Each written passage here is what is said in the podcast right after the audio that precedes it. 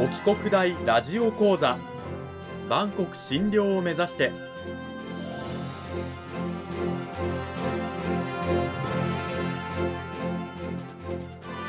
番組タイトルにある万国診療とは世界の架け橋を意味する言葉です。この番組はアジアの十字路に位置するここ沖縄にある沖縄国際大学で日々どのような研究や教育が行われているのかを発信していく番組です。案内人はラジオ沖縄アナウンサー小橋川響が務めます。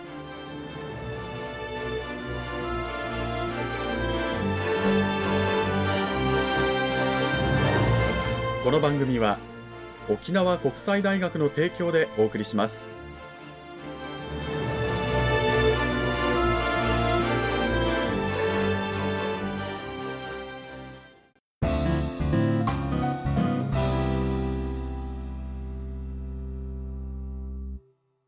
さあ沖国大ラジオ講座今週からは2週にわたって沖縄国際大学経済学部経済学科の崎浜康先生を迎えてお送りします。崎浜先生今週からよろしくお願いします。あよろしくお願いします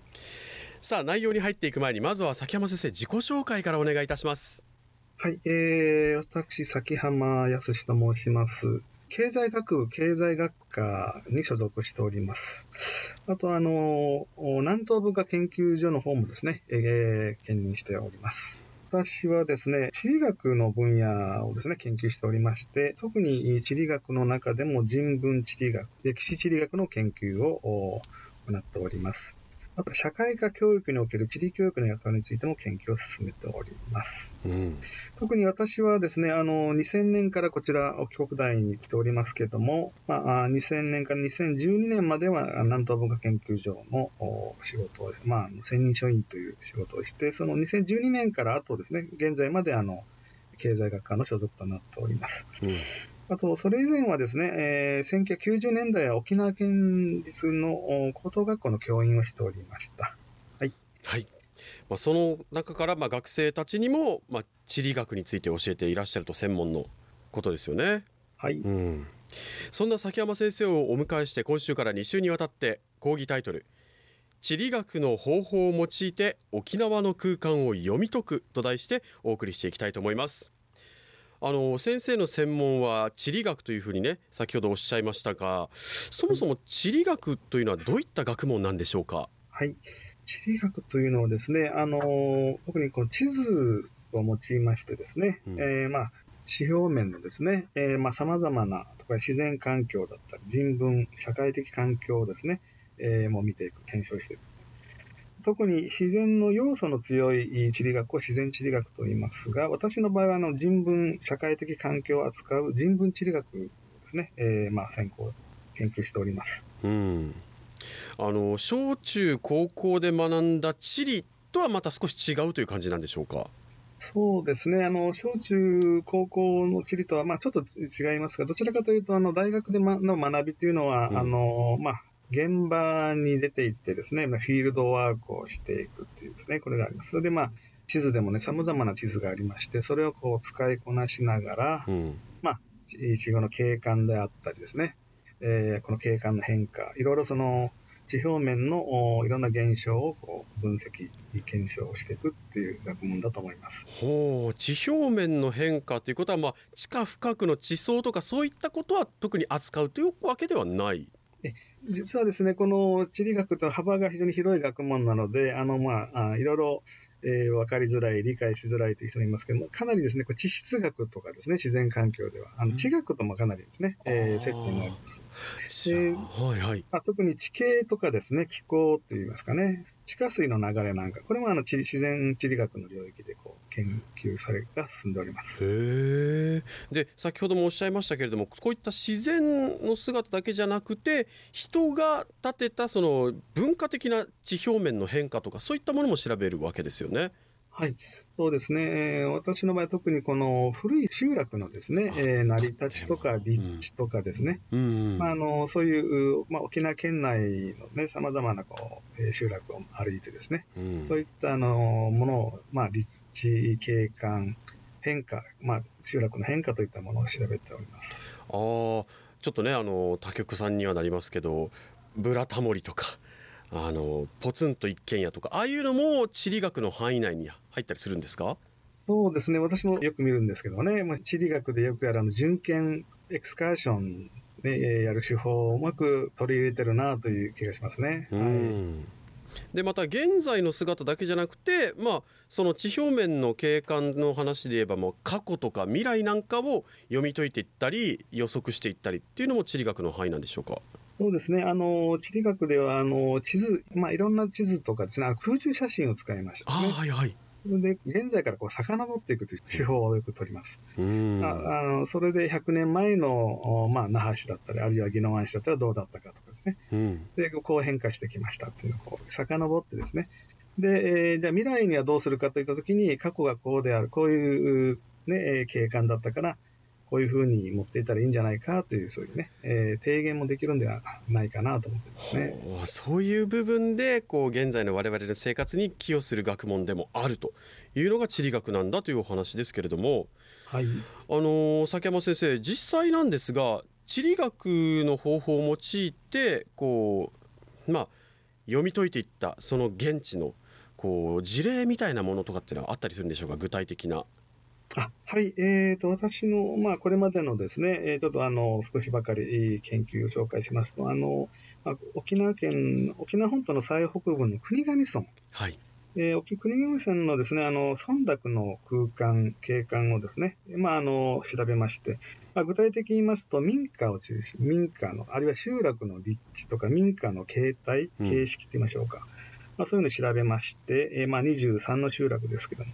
この集落のおごとのですね、えーまあ、違いといいますかね、えーそれをこう調べました。まあ、なるほど。簡単に言うと、あの、えー赤瓦の多い民家とかですね、えーあの、があったり、かやぶきの家がですね、1990年頃までありましたけど、ちょっとあっ。たんですね。うんですから、あの、同じ国頭村の中でもですね、都市化されてるところはもうコンクリートの家が多いんですけども、はいはいはい。ですかね。うんえーから、これが非常に地域差がですね、国頭村内ではっきりしてるということですね。こうんれは、まあ、あの、1400余りのおフィールまあ、調査、民家の調査からですね、えーあのわかりました。今あのかやぶきや瓦のお家があるものもあれば、まあ、鉄筋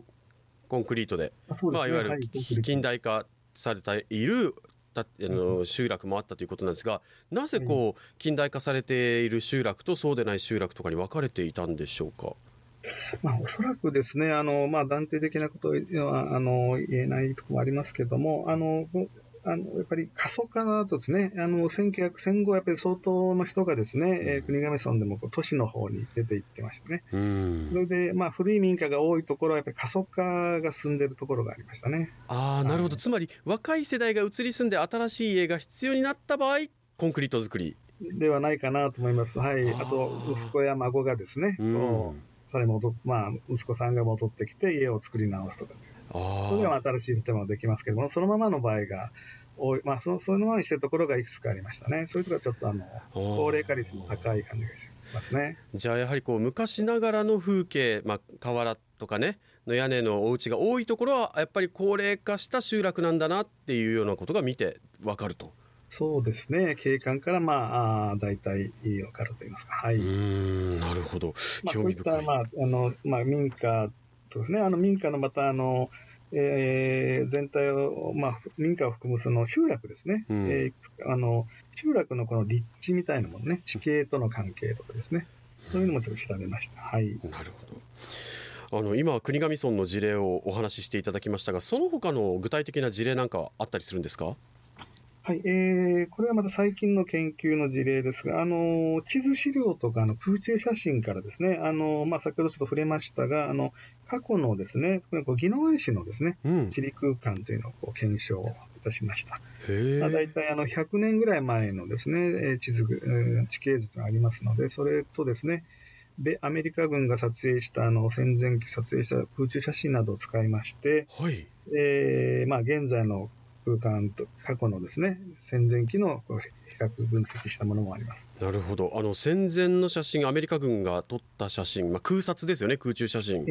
そうですね、うんえ考えると例えばあの普天間飛行場ができている現在とできる前の写真みたいなものが両方あって比較してこう、あじゃあ今普天間飛行場のあるところにはこんな集落があったんだなとかどれぐらいの規模の人たちが住んでたんだなっていうことを読み解いていくみたいなー感じなんでしょうか。読み解いていくことができましてね、はい。うん。まあ、それで、えーまあ、過去と現在、まあ、過去からどう変化したかというのと、ね、が、まあ、わかるということ。まあ、それで、えーまあ、集落以外にも、例えば高知とかですね、うん。えーあるいは、あーまあ、役場だとか、そういったあの中中心地のです、ね、建物とかね、えーどこにあったかっていうのもわかりますし、あまあ、非常にあの地理学的な方法を使いましてですね、うんえー過去のお技能暗視が、まあ、明らかになったかと思いますね。へえ空中写真のねあのさ写真からはそういうところが読み解けるということなんですけどいわゆるまあえーまあ、地面に立って足をつけて撮った写真でも消えてしまった過去の風景なんかを読み解いたりもするわけですよね。あそうですね、はい、過去のですね、えーあの景観などもね、確認できますね。うーん本当にいろんな写真とか情報を活用してあのその場所場所の情報、まあ、現在から過去あるいは未来の予測までしていくということで非常に興味深いお話ありがとうございました。はい、沖国大ラジオ講座今週は経済学部経済学科の崎浜康先生にお話を伺いました崎浜先生どうもありがとうございましたありがとうございました。さて沖国大ラジオ講座崎浜康先生をお迎えして第1週、えーお話を伺いましたけれどもあの崎浜先生来週はどういったお話を聞かせていただけるんでしょうか？はい、えー、と来週はですね、えー地理学の方を用いたあ空間を見解く事例を少しですね、あのまあ、感染症と地理学というところですね、えー場所愛についてちょっと触れて、あと地理教育ですね、はい。えーその地理教育について、えー触れてみたいと思います。感染症、まあ、病気と地理学あと場所愛場所に対する愛。これもなんかちょっと興味深いねお話だと思うんですけれどもぜひぜひラジオの前で、えー楽しみに皆さんもしていてください。沖国大ラジオ講座今週は経済学部経済学科の崎浜康先生にお話伺いました崎浜先生来週もよろしくお願いしますよろしくお願いします。